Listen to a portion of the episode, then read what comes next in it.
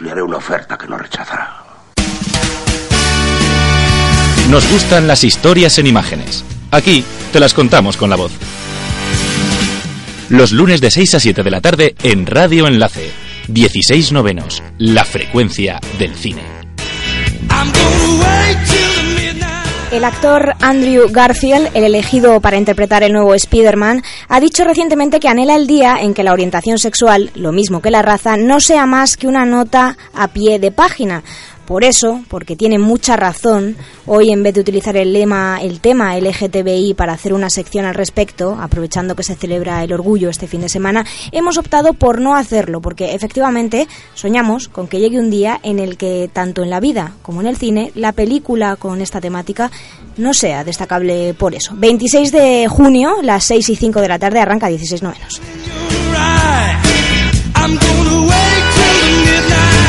Las entradas de cine están cada vez más caras.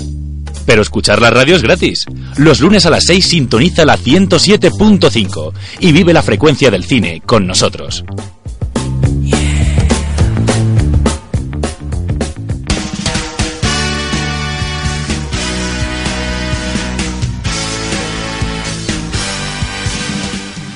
Muy buenas tardes a todos los que habéis decidido pasar esta tarde con nosotros hablando de cine. Volvemos a la carga después de una semana de parón. Para hoy hemos eh, preparado un, dos pedazos de estrenos. Por un lado, una de las protagonistas de verano 1993, Bruna Cusí, nos habla de esta película tan intensa sobre la vida de la propia directora en su infancia. Llega a las salas este viernes 30, después de haber cosechado grandes premios en el panorama de los festivales. Por otro lado, Nacho Vigalondo, nuestro director patrio, que desde hace unos años hace cine desde Estados Unidos, nos presenta su último estreno, Colosal, una historia delirante protagonizada por Anne Hathaway, que conecta a un monstruo en Seúl con su protagonista. Delirante no sé, pero seguro que divertido ha venido David Ortega con una nueva entrega de su anticine con películas de esas taquilleras que le gustan a él.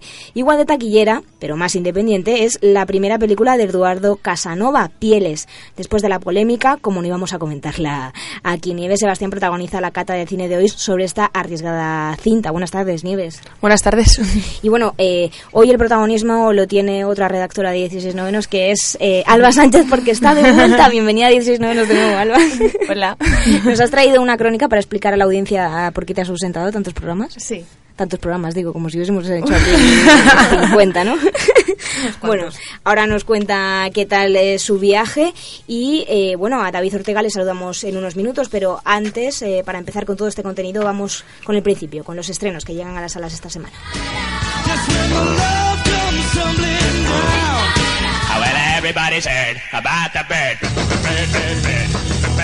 Tuitea con nosotros en arroba 16-novenos.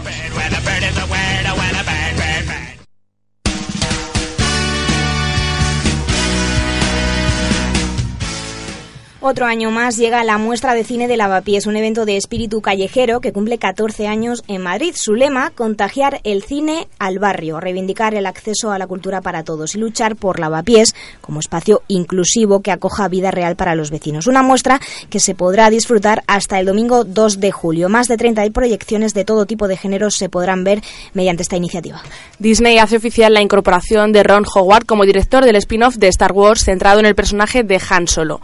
El cineasta responsable de filmes como Willow, Apolo 13 o Una mente maravillosa, toma las riendas del filme después de que Phil Lord y Chris Miller abandonaran la dirección de la película en pleno rodaje por diferencias creativas con Lucasfilm. Y este fin de semana también se ha inaugurado el ciclo Noches de Cine en el Museo Nacional de Ciencias Naturales, que proyectará películas relacionadas con la naturaleza hasta el próximo 15 de julio. Dos sesiones de cine cada noche de sábado, la primera enfocada a un público infantil y otra más tarde para un público adulto. Y vamos ya con los estrenos de la semana. La adaptación al cine de la novela Regreso a Howard End cuenta la historia de dos hermanas, Margaret y Helen Schlegel, cuya relación con la rica familia de los Wilcox comienza como una enemistad. Sin embargo, con el tiempo, Margaret se gana el cariño de la madre Ruth Wilcox hasta el punto de dejarle en herencia su, su casa de campo, Howard End, para disgusto del resto de la familia. En el terreno de la animación, el japonés Sunao Katabuchi estrena En este rincón del mundo, una película de paz, guerra y lucha donde las mujeres tienen el protagonismo. Susu Urano pasa su infancia en Hiroshima, su ciudad natal, hasta que se casa con 18 años con Susuaki Ojo, un oficial de la Marina, y se muda a Kure, un pueblo pesquero cercano. Cuando comienza la Segunda Guerra Mundial, la joven se encarga, se encarga de su familia política, pero el racionamiento y la falta de suministros hacen su labor difícil. El carácter fuerte y decidido de Susu les hará salir adelante a pesar del horror sufrido por la bomba de Hiroshima. España y Argentina coproducen Despido Procedente. Javier, interpretado por Imanol Arias, está a punto de enfrentarse a la semana más importante de su vida. Es ejecutivo de una multinacional y deberá competir, competir con Sam por un nuevo puesto de trabajo. Pero la repentina aparición de un misterioso hombre que le acosa trastocará por completo sus planes. La calle Tacuarí al 1500. No, no es para allí, creo que es por allá, ¿eh? La calle Tacuarí, ¿hacia dónde La queda? calle Tacuarí, si estás así es para allá y si estás así es para el otro lado, claro. Perdone, me dio mal la dirección. Creo que me equivoqué porque es que no soy de aquí. Perdí el trabajo por su culpa. Mira, yo iba a cobrar 1500. Dame 1000 y acá no pasó nada. Con 500 euros me deja en paz. Ya es tarde, con plata lo arreglabas antes. ¿Pero qué haces acá? ¿Por qué habla argentino este tonto lava? Yo si te quiero joder, te jodo yo. Pues eso me lo pensaba yo. Claro. Me estoy volviendo loco. Te puedo pudrir la vida. Es la primera vez que me secuestran y está buenísimo. Los amantes de los Minions están de enhorabuena porque llega la tercera entrega de Gru, mi villano favorito. A Gru lo han despedido, se ha quedado sin trabajo porque ha dejado escapar al supervillano Baltazar Brat. Claro que ahora Gru se enfrenta a otros problemas y es que va a conocer a su hermano gemelo Drew, un multimillonario igualito que él. Tendrá que decidir si está listo para continuar la tradición familiar de dedicarse al crimen y unirse a su hermano para llevar a cabo un último golpe. ¿Cómo ha podido dejar que Balthazar Brad se escape? Genial para chucharlo. Agnes, ¿qué estás haciendo? Como no tienes trabajo, vendo mis juguetes para ayudar. Tengo que hablar con usted en nombre de su hermano gemelo, Drew. ¿Qué? ¿Hermano gemelo? ¿Hermano gemelo? ¡Reconócelo, Gru! ¡Llevas la villanía en la sangre! ¿Listo para continuar la tradición familiar tú y yo? No, es que he dejado esa vida atrás. ¡Solo un golpe más!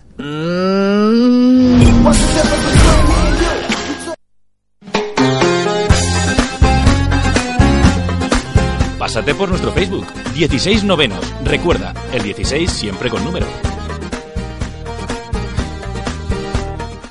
La cineasta Carla Simón debuta en el terreno del largometraje con Verano 1993, una cinta sobre la propia supervivencia emocional de su niñez. La protagonista es Frida, una niña de seis años que afronta el primer verano de su vida con su familia adoptiva tras la muerte de su madre. La película llega a las salas este viernes 30 de junio, después del éxito cosechado en la Berlinale y en el Festival de Málaga. Para hablarnos más sobre esta historia está con nosotros Bruna Cusí, que interpreta a Marga, la tía de la propia directora. Buenas tardes, Bruna. Buenas tardes. Bienvenida a 16 novenos. Gracias. Eh, La película se basa en el año 1993, en el que casualmente tú tenías eh, seis años, igual que la protagonista. Qué bonita casualidad para empezar, ¿no? Sí, la verdad que sí. Cuando mm, recibí el dossier de la película y el guion, fue lo primero que pensé. Digo, anda, sí. Sí, yo tenía seis años también. Sí. Y lo comenté en el casting, además, y fue bastante divertido compartirlo con Carla. Eh, eh, Bruna, cuando se trata de interpretar a la tía de la propia directora, que hace el papel de madre en su vida, ¿esto no da un poco de respeto para preparar el papel? Sí, da respeto sobre todo al principio, porque, claro, lo normal es que intentes pues agradar a la persona real, ¿no? Y al principio, pues Carla nos presentó a sus tíos, es decir, sus padres actuales, y, y poco a poco, pues eh, fui entendiendo que era sobre todo una suerte, porque estuve tuve la, la oportunidad de poder hablar con la Marga real y ella me ayudó muchísimo a entender su punto de vista, cómo ella lo vivió. Y entonces son cosas que yo me pude ir empapando. Lo que pasa que sí que hay un momento que te tienes que olvidar y hacer el personaje más tuyo, ¿no? Pero Ah. me sirvió muchísimo. Además, ellos imagino que ya han visto la película, no sé si ya te han comentado lo que les ha parecido. Sí, claro, en eh, Berlín eh, supe que a, pues esto que a la madre de Carla, que es la tía, digamos, a Marga, le había encantado eh, mi personaje y cómo lo había hecho y que estaba muy orgullosa. Y la verdad es que fue ha sido como el mejor piropo que me han hecho nunca. O sea, Ujú. me, me- me tranquilicé y pensé, bueno, si a ella le gusta es que algo habré hecho bien. Además, imagino que es complicado preparar ese papel porque, eh, digamos que, bueno, Carla Simón ha vivido la historia, sabe perfectamente cómo es en su cabeza, pero claro, esto es complicado y entra en conflicto cuando un, actor, un actor o una actriz está preparando su texto y, claro, cada uno le da una visión de, de, la, de la realidad diferente a la que tiene la directora en la cabeza, imagino.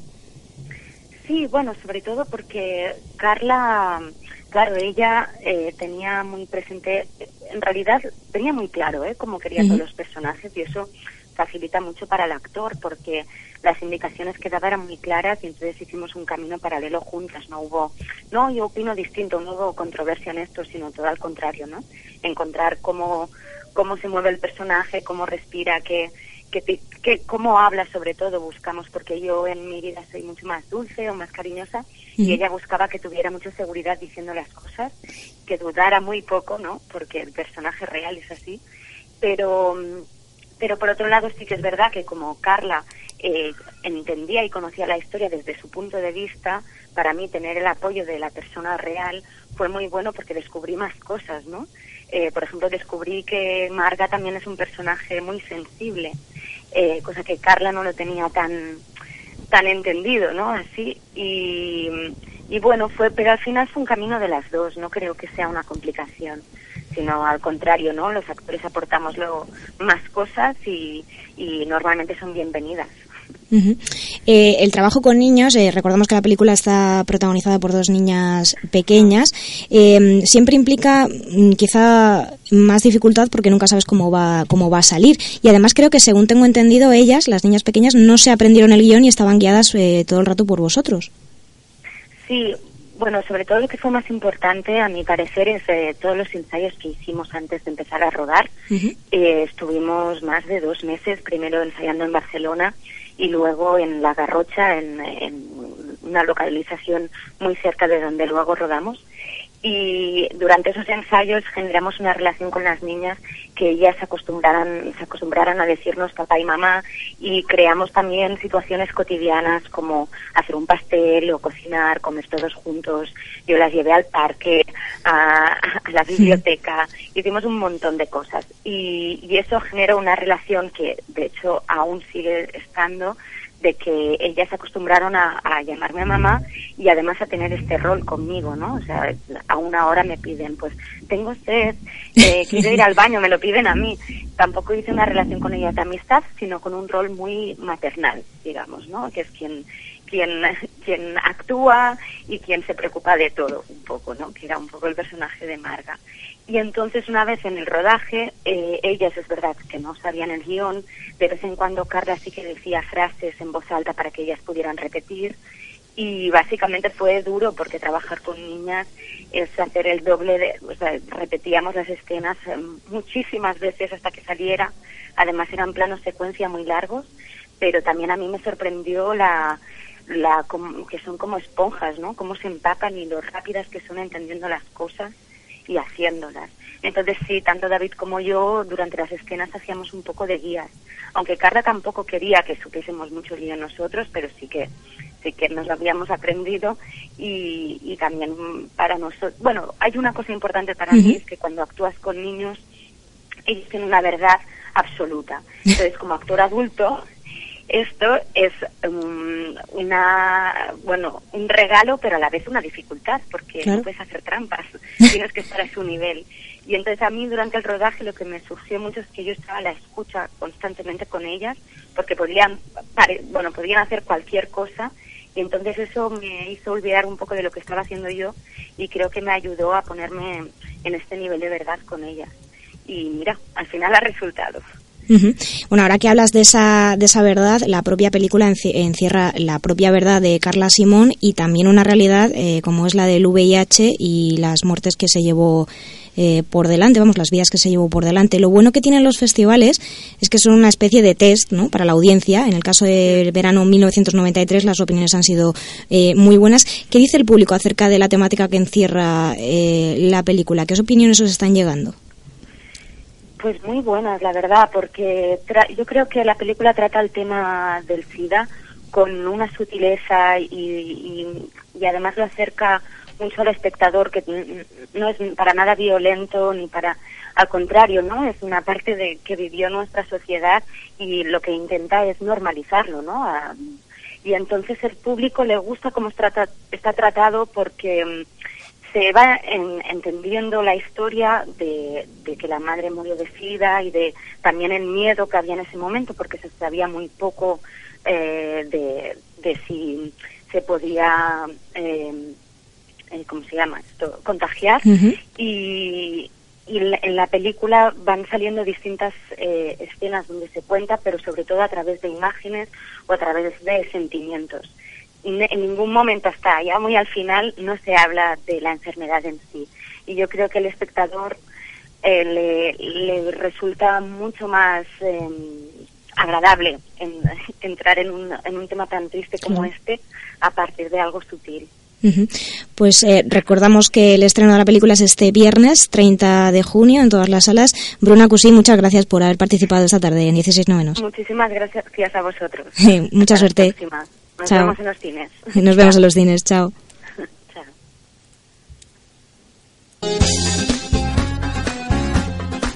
Pásate por nuestro Facebook, 16 novenos. Recuerda, el 16 siempre con número.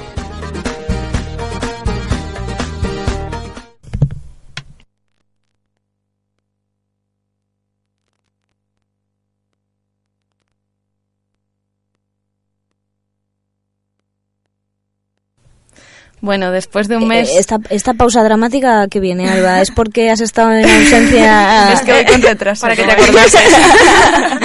Como ahí son seis horas menos, pues todavía estoy con el jet lag. Claro, claro, claro, es normal. A ver, cuéntanos, cuéntanos.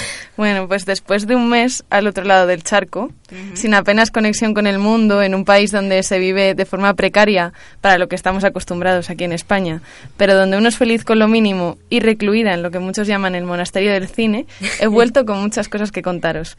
En concreto, mi curso iba sobre la creación, desarrollo y producción de proyectos para canales premium.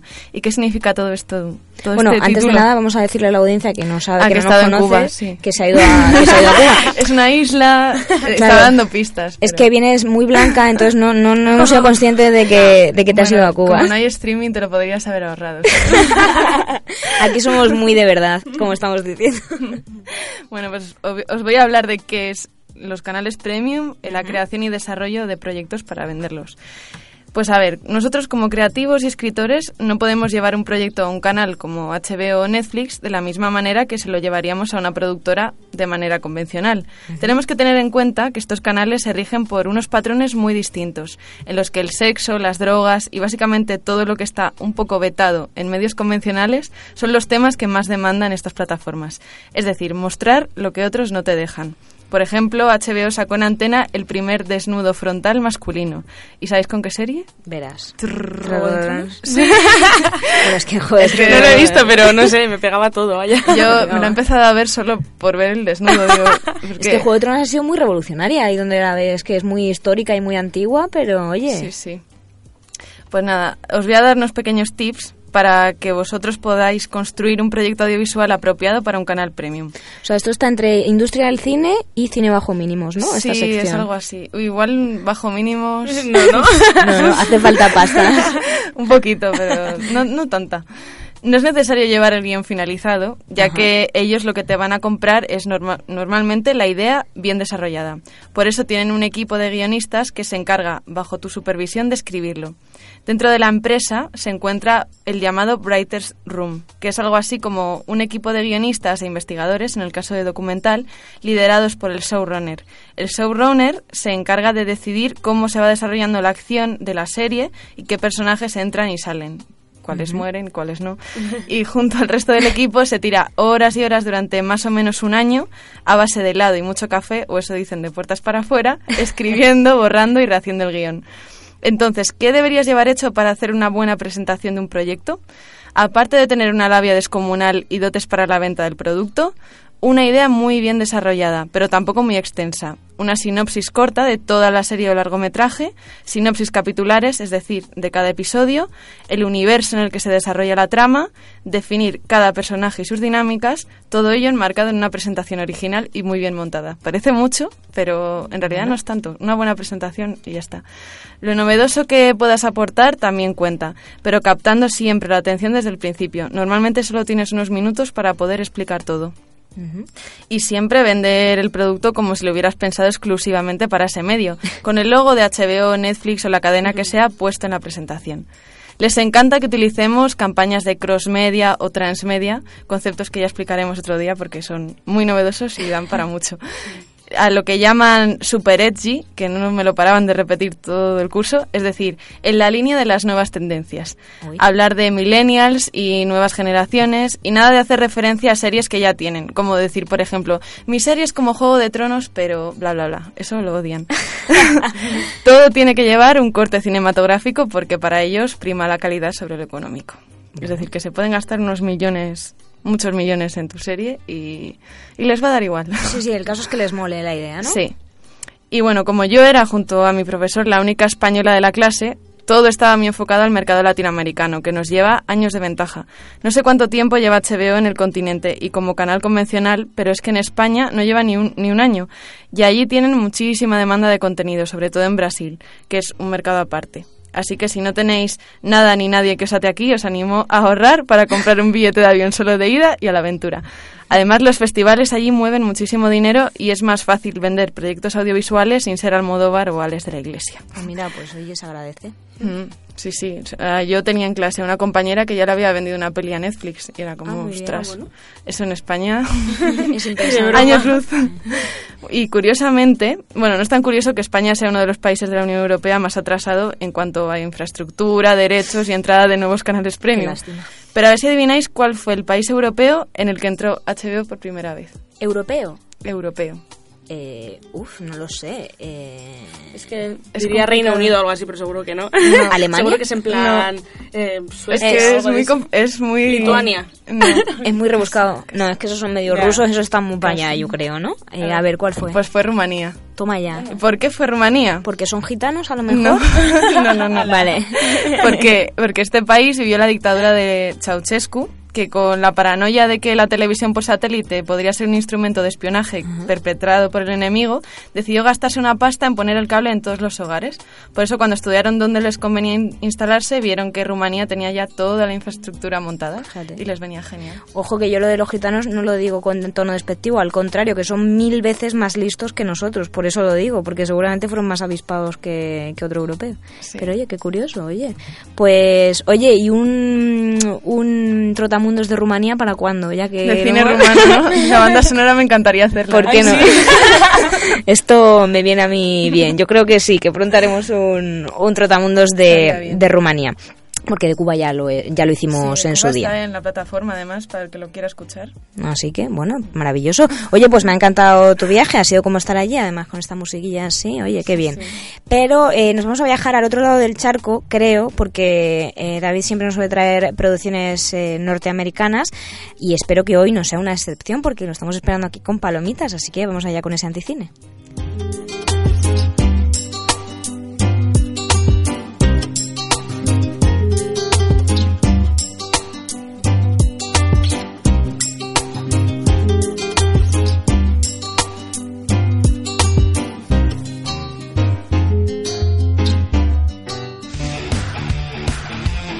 Todo el contenido de 16 novenos en www.16novenos.es.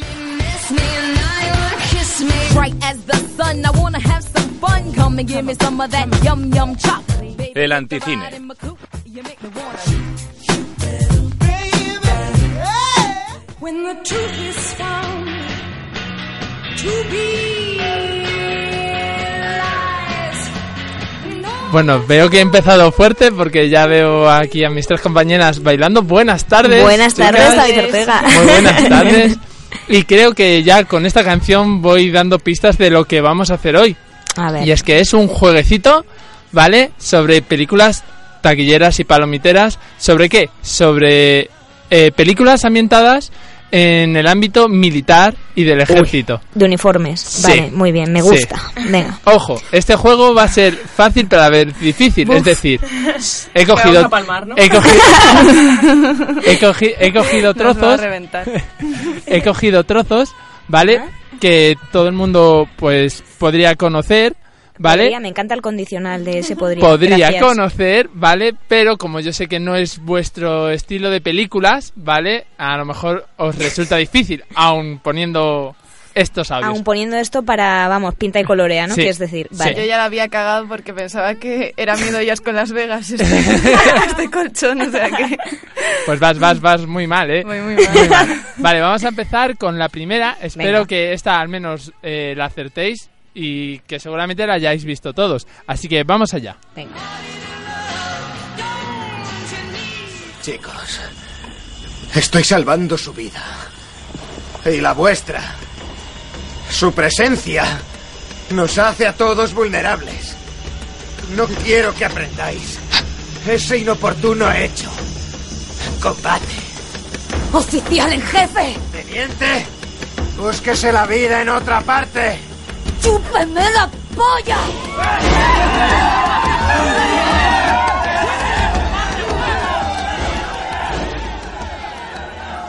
Bueno, veo, veo que... Es que caras de auténtica desolación ante este em- primer corte. Empiezo fuerte. Pues ojo, ojo, porque seguro que la habéis visto todas. A mí es me un gran clásico. Es un semiclásico. Vamos a dejarlo en semiclásico. Teniente O'Neill está o algo de eso. Sí, señora. Muy bien. Buena, buena, Nieves, Buena. muy bien.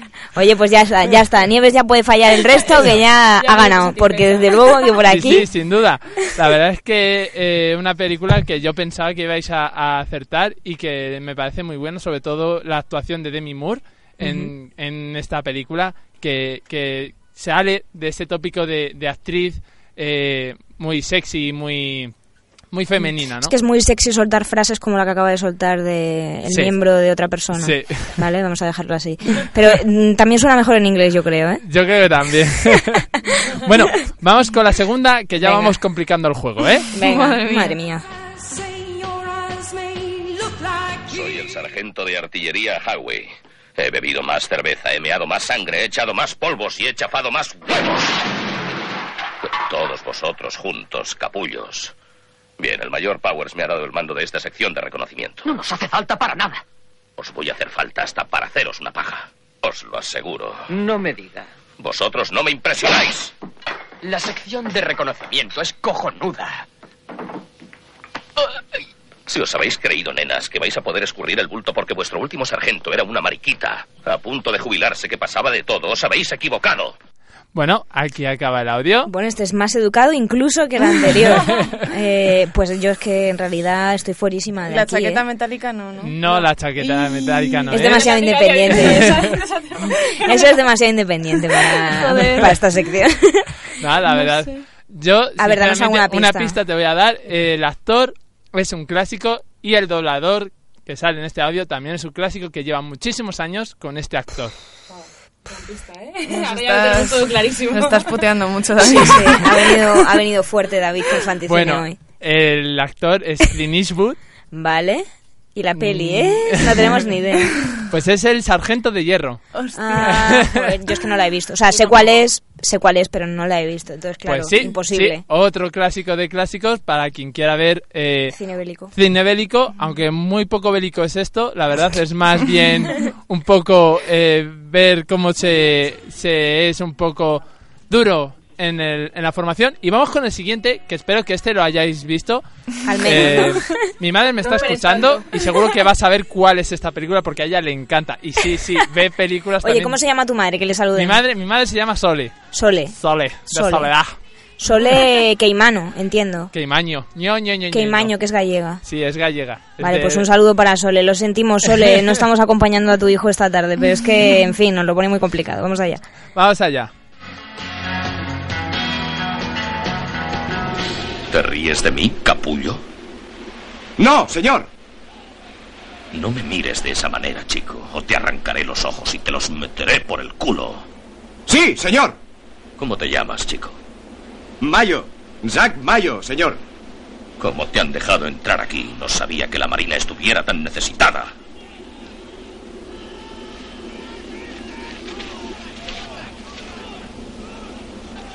¿Te has herido en el brazo? No exactamente, señor.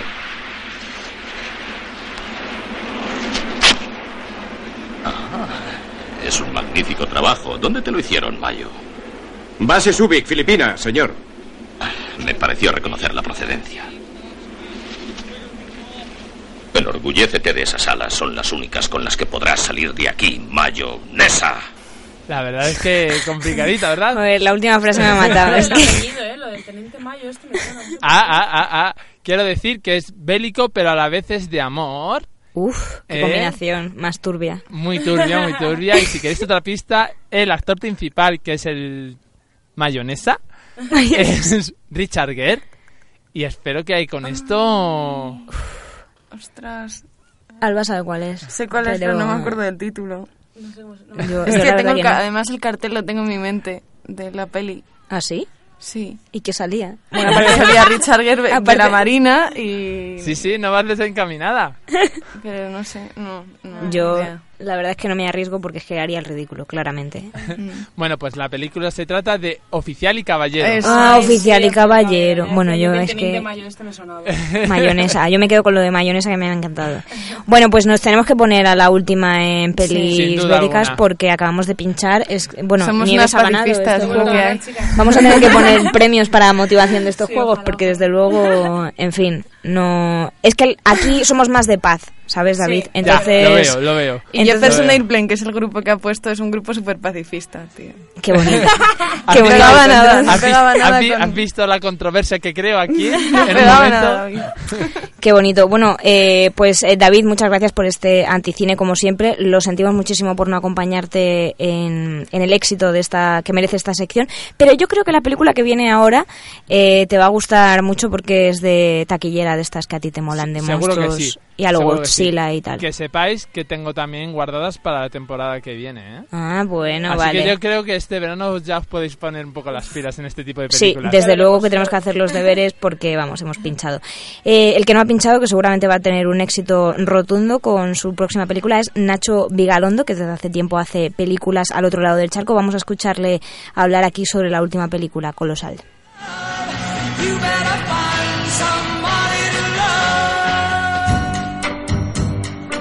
Todo nuestro contenido a la carta y los programas completos en nuestro canal de iVoox. 16 novenos, la frecuencia. ¿No recuerdas nada de anoche? Dijiste que querías unas vacaciones, que ya llevabas un año buscando trabajo, que con tu novio no funcionó. La naturaleza sin precedentes ¿No sientes un cosquilleo como cuando sabes que estás viendo algo que cambiará la historia? Dios mío. Una cosa. Está bailando. Bailando como... Actúa con normalidad. La gente nos mira. El monstruo es ella. Invitado de lujo, el que pasa esta tarde por 16 novenos. Hablamos del estreno de Colosal, protagonizada por Anne Hathaway. Cuenta la historia de Gloria, una chica sin empleo y abandonada por su novio que regresa a su ciudad natal a tratar de resolver su vida de nuevo. Empieza a trabajar como camarera en el bar local, pero de repente se entera de que un monstruo gigante ha invadido Seúl y que misteriosamente está conectado directamente con ella. Con nosotros su director, Nacho Vigalondo. Buenas tardes, bienvenido a 16 novenos. Hola, ¿qué tal? Buenas tardes. Mm, Nacho, una historia basada en el absurdo de la construcción del argumento, digamos, pero además de dejarse llevar por la imaginación, ¿qué puede encontrar el espectador que decida ir a ver Colosal? Buah, director, es el último que quiere contarlo, claro. Eh, la película, la película aparentemente es muy absurda y muy, muy loca, pero no sé si en absoluto. La verdad es que si, si cuento en qué términos la película pues acaba pareciendo otra cosa, yo, bueno, soy el primero que se resiste. Bueno, pero digamos que se va a sorprender el espectador cuando vaya, desde luego. Sí, inevitablemente cuando una película empieza con un planteamiento así, pues la vocación de la, que tienes es la de la de pillar al espectador desprevenido. Em, pero pero sí sí yo yo lo que yo lo que hago con una película así no es tanto no es tanto intentar sorprenderle cuando uno empieza a ver la película sino de- dejar algo de qué hablar cuando sale de verla Eh, además, la protagonista se presenta con un problema, digamos, de alcoholemia, pero he leído por ahí que en alguna entrevista comentabas, me resulta curioso, que te gusta más la resaca, que te resulta más divertida para rodar que el hecho de que el personaje esté, digamos, borracho. Sí, porque resacas hemos visto, o sea, borracheras hemos visto muchas en el cine y estamos hartos de, de ver gente tropezando y cayendo al suelo. Y yo creo que, bueno, además teniendo en cuenta que la edad de la protagonista ya son los treinta y tantos, treinta y muchos, pues yo creo que es una época más de resacas que de, que de borracheras. Eh, es tu segunda película rodada en inglés después de Open Windows en 2014. Eh, ¿Te parece más interesante o con más proyección hacer producciones estadounidenses o simplemente es el camino por el cual te ha llevado el cine? No, no, realmente las películas eh, uno las hace como, como van saliendo y, hay películas que te las, em, te las proponen hacer en inglés, películas que tienen una identidad más, más localista, más, más próxima a tu, a tu lenguaje, a tu, a tu tierra. No es, no, no, hay, no es algo que uno domina al 100%, o al menos yo no soy el tipo de director que domina, que domina lo que hace con total soltura. Eh, algún día no podré hacer las películas en el idioma que me dé la gana y donde quiera pero de momento estoy de momento estoy peleando ¿Y hay alguna diferencia en la forma de trabajar de cómo se producen las películas allí que en España? Imagino que habrá alguna. No, eh, son más los parecidos las diferencias. ¿eh? Es una película, por haber en Estados Unidos, pero hay veces que, mm, ver, pues, por estar allí, uno piensa que, que va a disfrutar de un nivel alto, pues porque es Hollywood, porque uno piensa que es, pues eso, pero en realidad es una película independiente. O sea, con que sea una película en Estados Unidos, no deja de ser una película indie, como se dice, ¿no? Una película con producción independiente, con distribución independiente, y, y eso al final no, no hace más que... Al, final estás intentando hacer películas con los medios que te permiten un tiempo para hacer, un tiempo para rodar, y uno nunca tiene todo el tiempo que uno quisiera. O sea que al final las, el tipo de peleas a las que uno se enfrenta son las mismas. Eh, estamos hablando de una película de género fantástico porque hay un componente de fantasía y de imaginación. Eh, como director, cuando te enfrentas a un argumento de estas características, sin referencias, digamos, en la realidad, ¿de dónde se tira? ¿De referentes de otras películas, por ejemplo? Uno intenta también, inevitablemente, uno se fija en las películas que a uno le gustan. Eso es así. Pero también es inevitable intentar fijarse en la vida de uno mismo. O sea, que es un 50% de las películas que uno ve 50% pues eh, las historias de tu propia vida, de la gente que te rodea. De hecho, la película, tal y como es, eh, tiene un elemento muy fantasioso que tiene que ver con las películas de monstruos que, todos tenemos en mente, pero hay muchos, muchas cosas en la película que, que pillan muy cerca y que son cosas muy cercanas. Bueno, el pasado 7 de abril se estrenó en Estados Unidos, con además muy buenos resultados. Eh, ¿Esperáis lo mismo del público español o es un público diferente? Eh, yo creo que el público es el mismo. Que al final estamos, pues eso, que al final todos estamos eh, mm, metidos, o sea, todos, todos formamos parte de una cultura muy parecida y a todos nos resulta muy fácil identificarnos con las mismas cosas. Además, vemos, además en España, en España en concreto vivimos en un en una cultura muy invadida por la cultura anglosajona, con lo cual tampoco tampoco los, los, referentes nuestros eh, son muy diferentes que los de ellos. Y bueno, el estreno en las salas de cine es el día 30 de junio, pero además tenéis un preestreno exclusivo en Movistar Plus este jueves 29 de junio. Eh, te voy a hacer una pregunta que, bueno, siempre hay polémica con esto y nos gusta saber la opinión de los directores que pasan por aquí. ¿Las nuevas plataformas de vídeo bajo demanda perjudican o benefician al mundo del cine? Porque hay mucha polémica con esto. No, yo creo que mientras exista la opción de poder ver películas en salas y en, pantallas domésticas. Mientras la, opción, la opción sea real y sea posible, yo creo que todo que todo que todo perfecto, vamos. yo, yo, yo, yo, yo abogo por la por la posibilidad de las diferentes pantallas. Pues Nacho Vigalondo, mucha suerte en ese estreno. Muchas gracias por atendernos esta tarde. Muy bien, genial. Venga, gracias, hasta luego.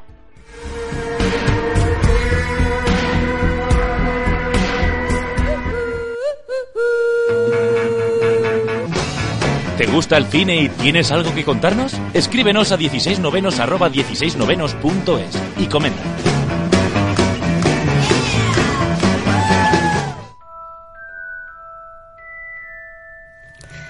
Bueno, como la saga Harry Potter cumple hoy 20 años desde la primera publicación de La Piedra Filosofal, he decidido hacer un juego de preguntas rápidas sobre Harry Potter. Sí. Y os voy a hacer preguntas y, ten- y os voy a dar tres opciones, entonces tenéis que ir súper rápido. Aquí sí que me pico, ¿eh? El que gane, además, que antes Sonia ha dicho de los premios y me ha hecho gracia porque justo hoy he traído una caja de Jelly Beans de grajeas de Harry Potter. O sea Uf, que el que gane, te puede tocar el que gane se lleva el bote. Y se las tiene que comer todas independientemente de que sepan a vómito o Sí. a... Vale, así es la vida. Oye, ¿has visto Entonces no sé si quiero ganar. En Facebook han puesto una cosa que si mencionas a Harry Potter Sí. sale Sí, como una varita. Yo no lo he visto. Ay, qué bonito. Es que qué, bonito. qué emoción. bueno, venga, vamos a empezar. Venga, va, tengo muchas venga. ganas. Primera pregunta. A ver. David, tú también participas, ¿eh? Ábrete el micro. A ver si ahora no... sea, Que venga. antes nos lo ha hecho, nos lo ha hecho fatal- pasar fatal. ¿Cómo se llaman los gemelos Weasley? Esta Eh, parece fa- espera, que os doy tres opciones. Ah, vale. Thomas y Richard. No. Fred y Albert. No. Fred y George. Fred y George. Vale. Hay que ir apuntando. Venga, yo tengo uno. Uno para Nieves, uno para Sonia. David no ha dicho nada. A mí es que se me adelantan, ¿sabes? No me da tiempo a nada. Siguiente pregunta. ¿De qué es el huevo que tiene Hagrid en Harry Potter y la piedra filosofal? Ave fénix, hipógrifo, dragón noruego. Eh, dragón noruego. Sí, porque el hipogrifo dragón es el otro. Joder, de dragón, ahí ha sido a pillar, eh, Alba. Que es el, es el, el, el dragón del hermano de, de este, de Ron Weasley, que no me acuerdo ahora mismo cómo se llama el hermano, el que está en Rumanía por ahí. En Rumanía, si es que todo nos lleva Todo a Rumanía. cuadra. Qué bonito. Y ave fénix es el que tiene Dumbledore, ¿no? Sí. Muy bien, Somos. Estamos más puestas. Es unas frikis. Vamos con la siguiente. ¿En cuántas películas aparece Richard Harris interpretando a Dumbledore? ¿Las dos primeras, toda la saga o las cuatro primeras? Las dos prim- Las dos primeras. Las dos primeras. Los niveles- Sonia, Perdón. Y última pregunta en la que podéis repartiros el bote o solo para Sonia. ¿Cuántas bolas de Quidditch hay en el juego? ¿Tres, cinco o seis? Tres. Sí, pues Maravilloso. no, ya, ya no puedo contestar porque se lo has dicho que sí. Tres, es más, la snitch dorada, dorada el waffle o algo así y ¡ah! Las que se dan con la con el bate este, ¿cómo se Da llaman igual, si ya esas? has ya, pero ya es cuestión orgullo personal. Eh, ah, ¿cómo se llaman esas? Las las que son súper violentas. Sí, las tontitas. Ah, ya sé, sí, claro. pero no sabemos el nombre. Esto, si estuviesen aquí nuestros amigos de Proyecto Patronus, aquella pareja que vino a presentarnos su documental, que por cierto aprovecho para decir que ya, ya lo han estrenado en pantalla grande y demás, ¿Ah, o sí? sea que mm, enhorabuena para nuestros amigos de Proyecto Patronus, ellos lo sabrían seguro. Estarán hoy súper felices. Sí, estarán hoy de celebración, de hecho estarán de parranda, efectivamente. Bueno, pues Sonia, te has llevado el premio. Bueno, voy a hacerlo sonar porque no tenemos, eh, no tenemos, ahora hacemos una foto para, para Twitter. Eh, pues nada, oye, qué bien, ¿no? Que vengas con regalitos y todo. Qué bien. Alba. Quiero ver tu cara cuando te toque la de vómito. Vale, mm, yo también, yo también quiero ver mi cara, de hecho. Eh, un poquito sobre cosas desagradables, ¿no? Va precisamente eh, de lo que nos va a hablar eh, Nieves Como ahora, hilas, ¿no? ¿eh? Como hilo. Así que, bueno, no sé si... Una, una de ellas seguro que no se puede comer una grajea, por lo menos por el sitio en el que nosotros nos la vamos Correcto. a comer, ¿verdad? Qué bonito, qué bonito enlazo. Estamos hablando de la próxima peli que va a hablar Nieves, así que vamos allá con la cata del cine.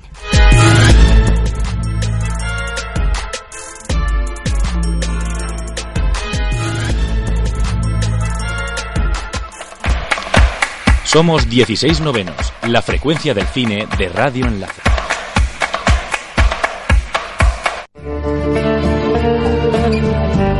La cata del cine.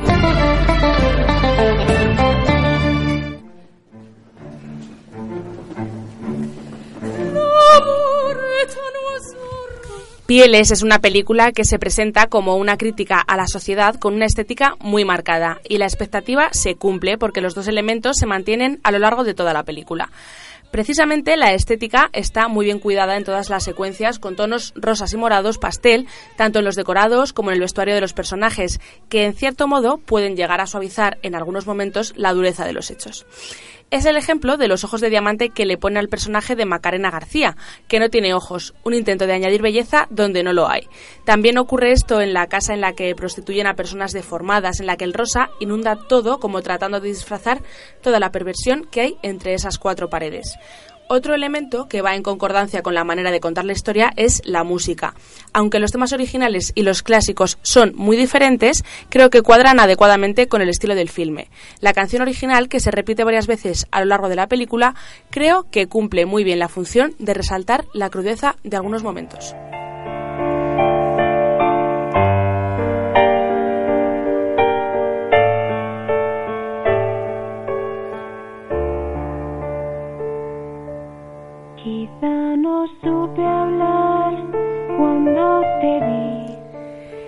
A mí personalmente me parece sublime la elección del tema de la habanera de la ópera Carmen de Bizet, canción con la que abrimos esta sección, que se utiliza para subrayar la alegoría de algunas escenas y al igual que sucede con la anterior canción, también se utiliza en varios momentos para dotar de significado a estas secuencias.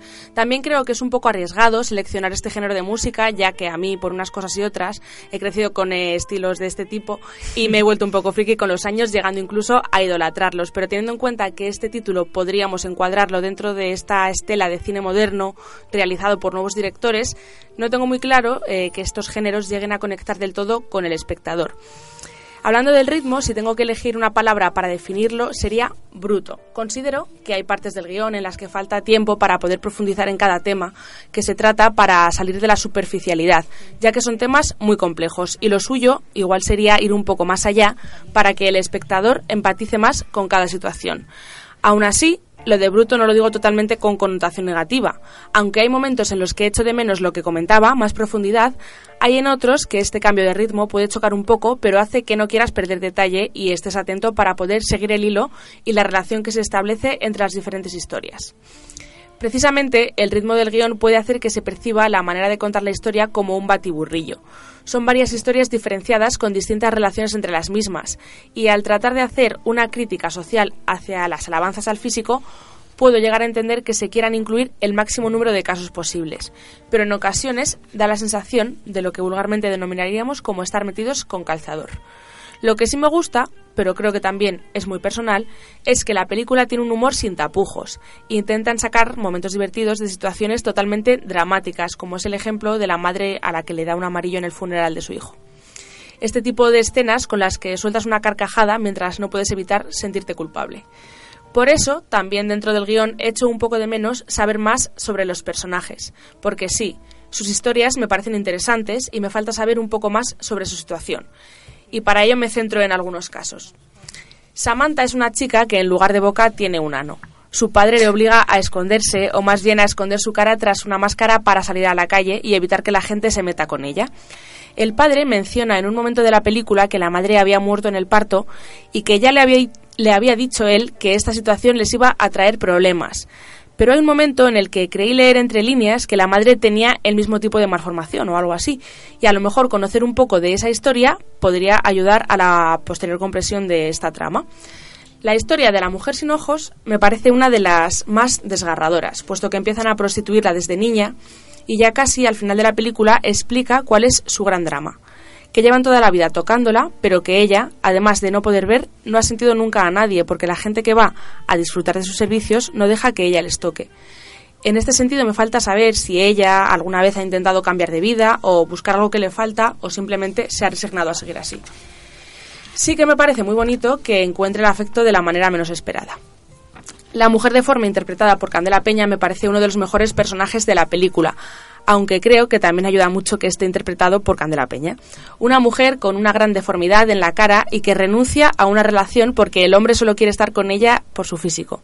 Y es que, lo explico más adelante porque me sirve como reflexión final, pero creo que es uno de los mejores mensajes que se lanzan en toda la historia. Y es que hay un hombre dentro de este triángulo amoroso o algo así que solo se siente atraído por personas que se salen de lo establecido como normal. Lo que más me gusta del personaje de Candela Peña, sin embargo, es que no deja que sus problemas físicos se adueñen de otros aspectos de su vida y le apoquen. Es una mujer fuerte, decidida e independiente, y que según avanza la historia se da cuenta de que la única manera de conseguir la felicidad es por sí misma. Lo contrario le pasa a una de sus parejas, un hombre con una rara afección en la piel.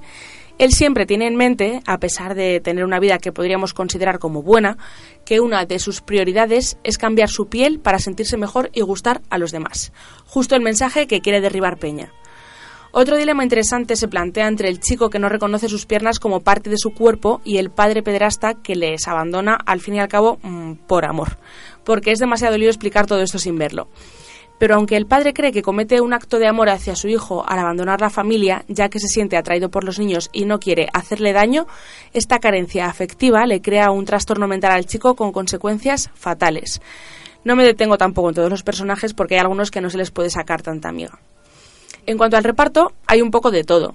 Me encanta la interpretación de Candela Peña, que creo que destaca por encima del resto de actores de la película. Muy bien también otros como Secund de la Rosa, Eloy Costa o Carmen Machi. Algunos otros con menos sustancia, como Carolina Bang en su breve incursión, y otros que me crean sensaciones contradictorias, como Ana Polvorosa, que creo que no saca más partido a su expresividad porque físicamente no puede, pero que lleva bastante bien a su personaje. En general, lo único que me parece que no acaba de casar es que al tratar de incluir a tantos personajes disruptivos, a algunos se les ha valorado más por la diversidad que tienen que por la manera en que van a actuar, aunque dentro de unos límites. Tampoco ninguno hace una interpretación tan mala que te saque de la historia. La realización, según mi parecer, tiene sus luces y sus sombras.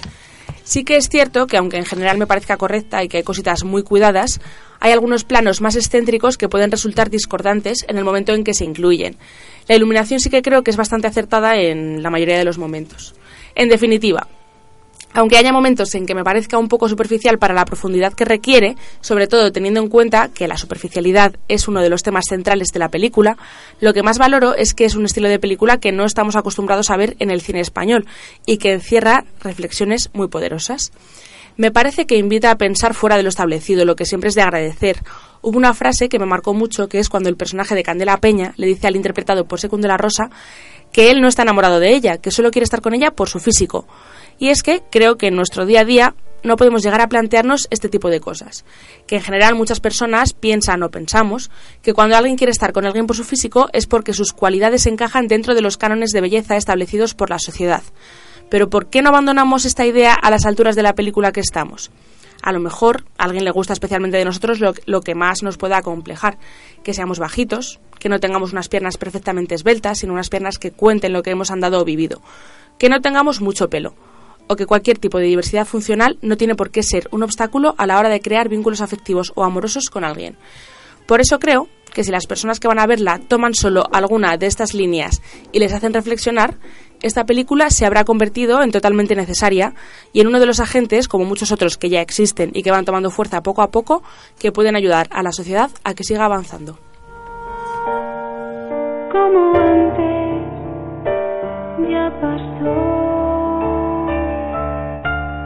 Las pieles cambian. Bueno, es curioso porque a mí me gustan estas películas precisamente porque pasan cosas como que tú puedes salir del cine y estar totalmente no de acuerdo con, con la pasó. ¿no? ¿no? yo no puedo decir, yo fui a, fuimos a verla juntas al cine además y yo no voy a decir que me horrorizase la película porque no es cierto, no me pareció un horror, pero sí que es cierto que es curioso porque precisamente a, lo- a mí lo que no me convenció de la película fueron precisamente las actuaciones de ellos, porque Mm. quitando a mi, a mi modo de verlo, eh, quitando la de Ana Polvorosa, que con la implicación que conlleva, Sí, tiene mérito, tiene mucho mérito. Sí, porque además, eh, bueno, transmitir solamente con la mirada, en este caso, es bastante complicado.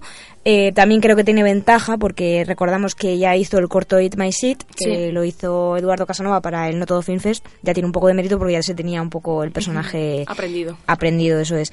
Pero, por ejemplo, Candela Peña, a mí me decepcionó un poco, ¿Ah, porque y no creo que sea culpa de Candela Peña, sino creo que es culpa del De texto y del texto que lleva, porque mm, pasa a veces que los directores tienden a escribir y dirigir una misma película, y creo que es un error, porque tú cuando escribes un texto, eh, pues tienes muy claro lo que lo que buscas de ese texto. Sin embargo, a la hora de la dirección de actores no es lo mismo Claro. y uno trabaja mejor dirigiendo un actor eh, si no ha escrito él el texto, porque le puede dar la y está bien que haya dos interpretaciones del mismo texto, Sí. la del director y la de tal. Entonces yo creo que desde vamos quien esté de acuerdo conmigo en que no le haya llenado la película, quizá pueda ser por eh, el hecho de que está dirigida y escrita por la misma persona y eso a veces no. A ver, a mí tampoco me llenó, o sea, como estaba con la expectativa tan alta, pero bueno, sí que hay cosas que me parecen Lo guays que- y me parece claro. pues el mensaje me parece necesario, pero no solo porque en esta película, sino que creo que deberíamos tenerlo más por presente. supuesto, por supuesto. Y es una pena precisamente porque este tipo de películas luego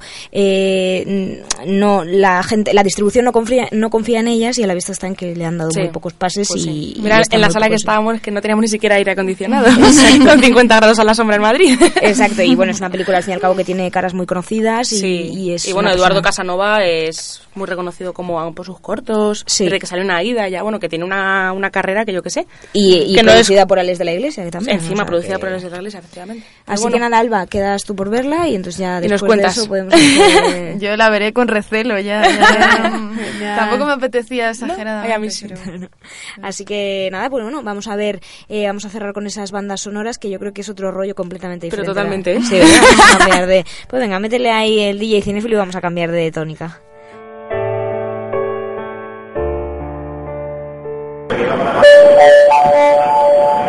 Próxima estación 16 novenos.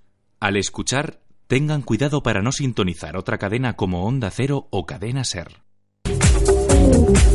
El DJ Cinéfilo.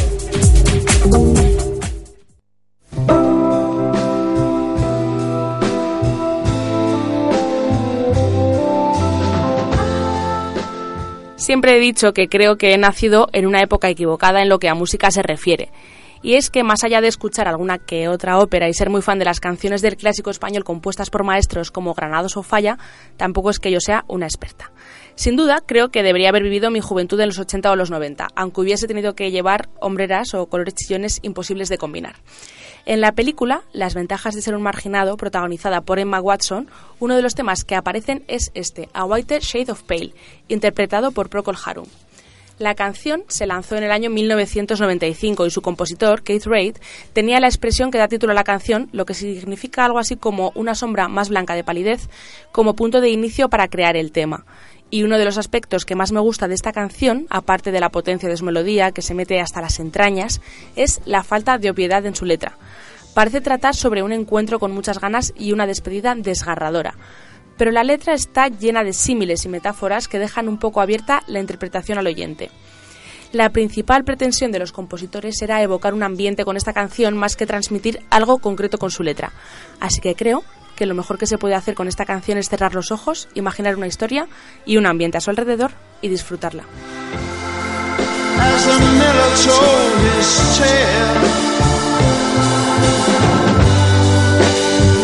faces first, just go sleep. Turn the